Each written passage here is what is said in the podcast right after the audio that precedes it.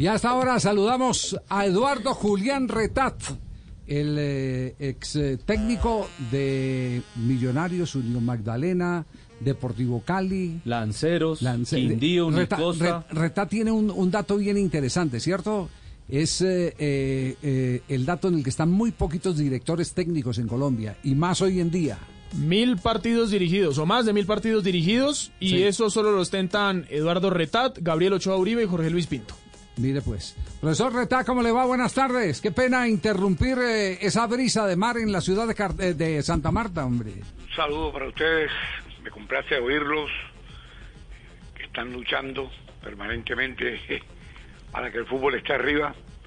Eh, buenas tardes, ¿cómo están?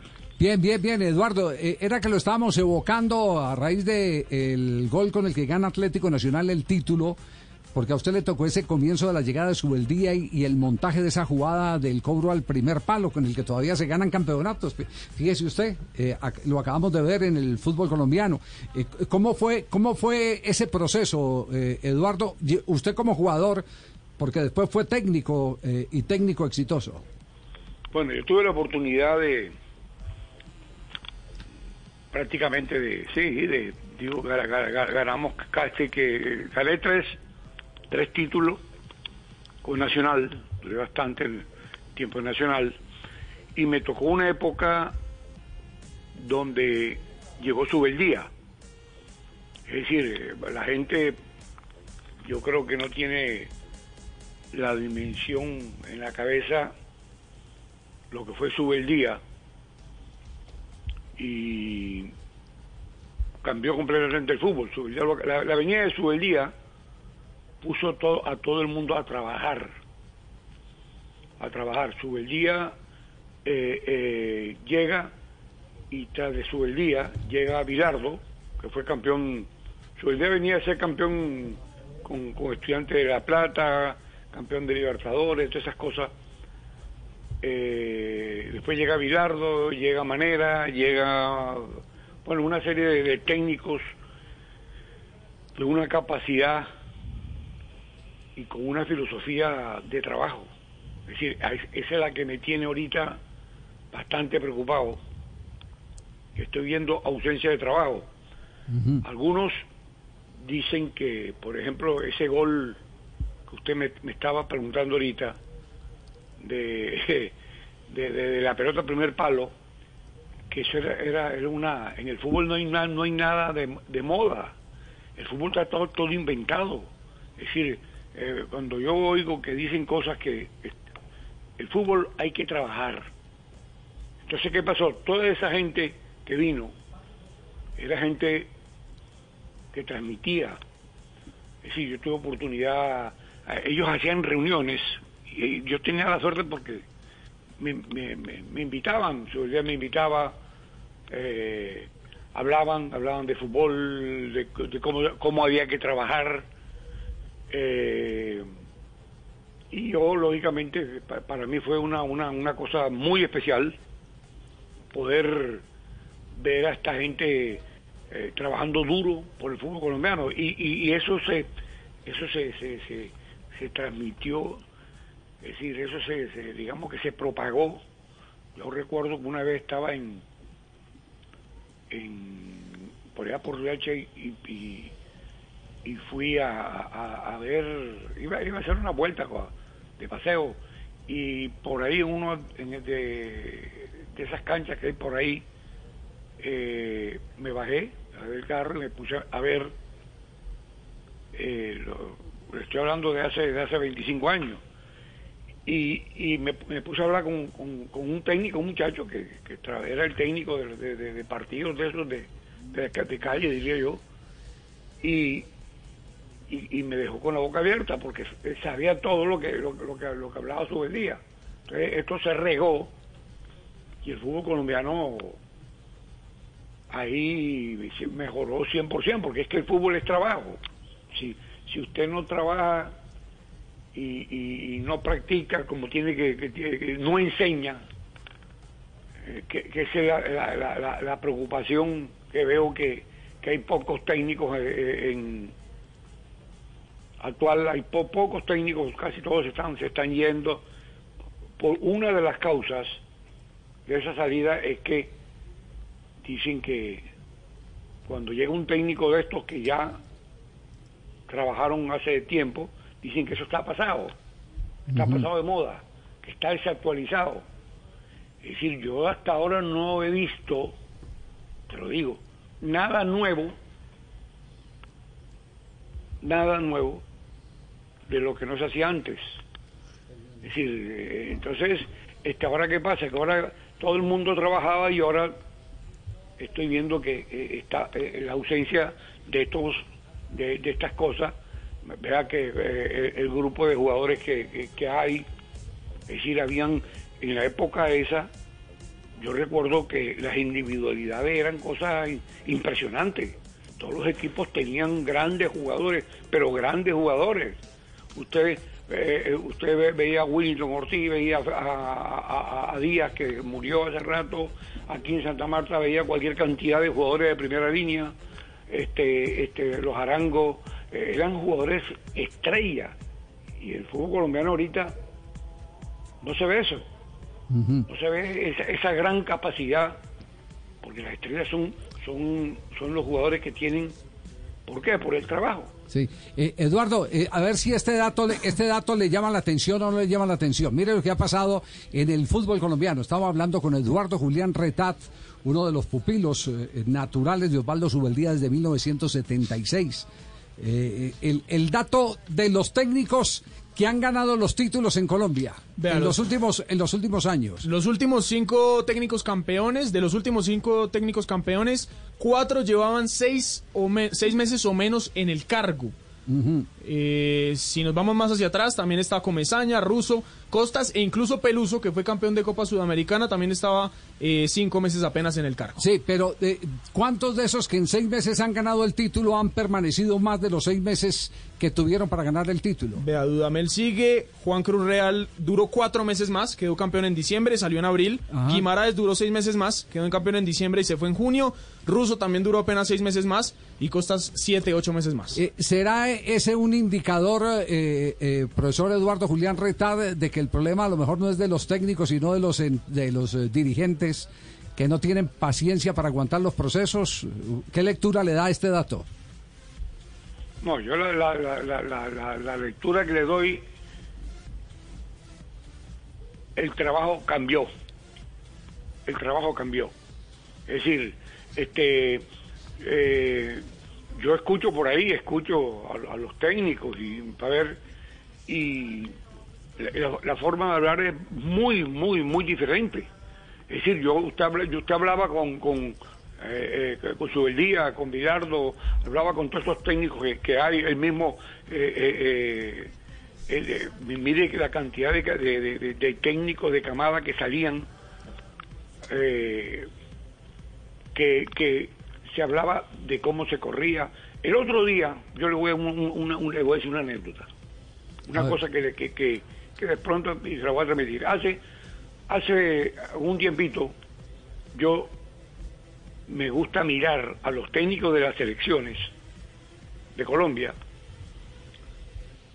a la una de la tarde cuando pasan la pasan la imagen de lo que la selección antes de los partidos llega. Es decir, una selección de esa llega, llega a Colombia, la, colombiana llega a Colombia, los jugadores van llegando a Colombia, a Barranquilla, y entonces usted ve que van llegando, eh, vienen con un trajín bien berraco de, de, 15 horas de vuelo, eh, de, dos días para poder viajar, llegan y, y ellos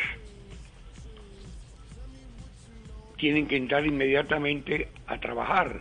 Y entonces el trabajo de la selección, ese no es el trabajo que hay que hacer en la selección. Por favor, estuve a punto de llamar al técnico de la selección. Pero yo, pero ¿por qué me voy a meter yo en esta vaina? Yo estoy bastante ya, ya estoy afuera. Y, lo iba a hacer porque yo tenía una amistad con él una vez, el que mete al Deportivo Cali, el técnico de la selección, fui yo, porque me, don Alex Correa un día me dijo, me dijo, Eduardo, a ver, este, necesitamos eh, escoger un par de jugadores para las divisiones menores, yo dirigí a Cali. eh, para, para Entonces, yo dije, el técnico de la selección, lo escogí enseguida. Cada vez que me lo encontraba, él me decía, hombre, que te agradezco, porque yo te agradezco, yo soy técnico por ti, porque, porque eh, me metiste enseguida en el Deportivo Cali, ¿cierto? Entonces yo estuve a punto de decirle, hermano, el trabajo que normalmente hacen los técnicos que llegan, o sea, cuando, cuando la selección se, se empieza a recoger porque hay partidos, porque hay eh, empiezan a trabajar, cuando y entonces este eh, eh, ese no es el, no, no es el trabajo. Ellos, tú los ves, ellos ponen y ponen cuatro conos y en los conos es cu- cuatro contra cuatro y entonces en esos conos ahí duran ahí ese sí el cono eh, este, digamos que es un trabajo de de, de, de- de- de mantenimiento del balón, ese tipo de cosas, pero siempre no puede ser. Entonces uno ve, ve que siempre es el mismo, el mismo trabajo, después lo coge el preparador físico, le pega una, una sacudida por ahí, y entonces, ¿qué ocurre? Que eh, eh, eh, los 8, los 10, o los 15 días, o los 20 días, o digamos el mes que tiene para trabajar, hacen el trabajo que no es adecuado. Hay una cosa en el fútbol que ya nadie habla, ¿Cuál? que es el funcionamiento. Ajá. y entonces no hay técnicos que estén trabajando funcionamiento. Uno, usted cuando, cuando usted por ejemplo va a montar una línea de tres, usted, estos jugadores tienen que saber para dónde tienen que correr, cómo se corre. Hay veces que lo- los dos centrales eh, eh, los ves tú, eh, uno por, por, por, por, la punta izquierda y el otro por la punta derecha. El centro del arco nunca puede quedar libre el centro del arco es una teoría que se la aprendí a su, a día. Nunca puede quedar el centro del arco pu- puede puede quedar libre y tú ves esos tipos de parramados es decir que cogen la pelota empiezan a tocarla se nota que, que saben jugar porque saben tocar bien la pelota. Pero entonces tú ves tú ves esa esa esa esa esa, esa falta de funcionamiento. Es decir, cuando un marcador de punta se va, el otro que hace, cómo cierra, si se cierra por dentro, si se cierra por fuera, paralelo al palo, eh, cómo, cómo es el funcionamiento, por ejemplo, de, de cuatro, de cuatro, de cinco, de seis, si hay una cantidad, y, y de once. Entonces, eh, eh, eh, el trabajo tiene que estar es cómo tienen que caminar, cómo tiene que caminar cada jugador en cada posición. Oiga, Por favor, y ya, y ya no se ve ese trabajo. Claro, ¿y usted estuvo tentado a llamar a Reinaldo Rueda en ese momento entonces? Sí, sí, le iba a decir, pero después, después me arrepentí. Sí. Eduardo, la conclusión es muy simple. En el fútbol, en el fútbol nada está caduco. El fútbol es cíclico.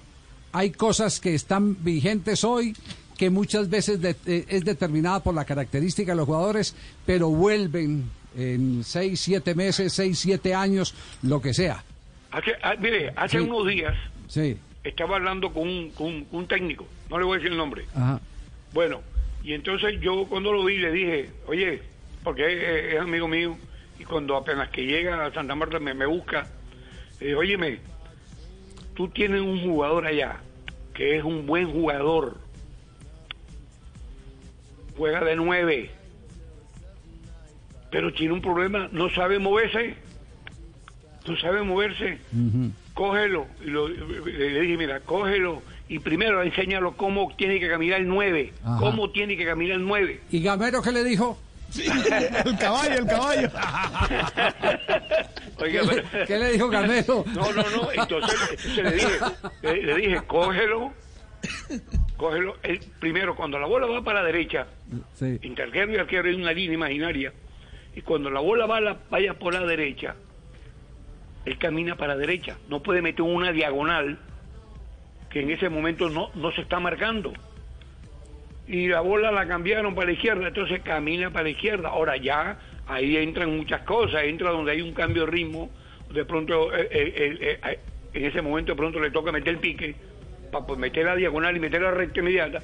Y entonces eso entonces es muy difícil que, que tenga un, eh, un equipo profesional y que el 9, ojo, que el 9, ese 9 que te estoy hablando, es un buen jugador. Sí. No estoy diciendo que es mal jugador. ¿Entiendes? Entonces, uno ve esa vaina y entonces se desinfla. Cuando yo yo vi a, a, a Londero, Sí. vi a, a, a, A que Vilarete. fueron, que fueron gente que metieron goles en cantidad Sí. y, y se, se metían una hora, caminaba, ey, camina, ey, pica, ey, acelera, ey, mete la diagonal, ey, la- mete la recta. Entonces, yo creo que a los jugadores hay que enseñarles cómo se mueven, Claro. cómo tienen que moverse. Eso es una realidad. Pues Eduardo ha sido muy, muy constructivo el haber tenido la oportunidad de compartir esto. Eh, simplemente lo que queríamos era eh, ratificar eh, que no hay nada viejo en el fútbol y que también el laboratorio, que es el que desaprieta los resultados y consagra a los técnicos, porque ese es el trabajo del director técnico, la jugada preconcebida, todavía da títulos. Y eso lo acabamos de ver con Atlético Nacional. Un abrazo, Eduardo, y el cariño de siempre. Bueno, saludos, que esté muy bien. Hasta luego, muy amable. No, no, le, no le pregunto a Eduardo por el, eh, por el lote ahí al lado del aeropuerto, porque ahí sí nos quedamos media hora contando más la historia.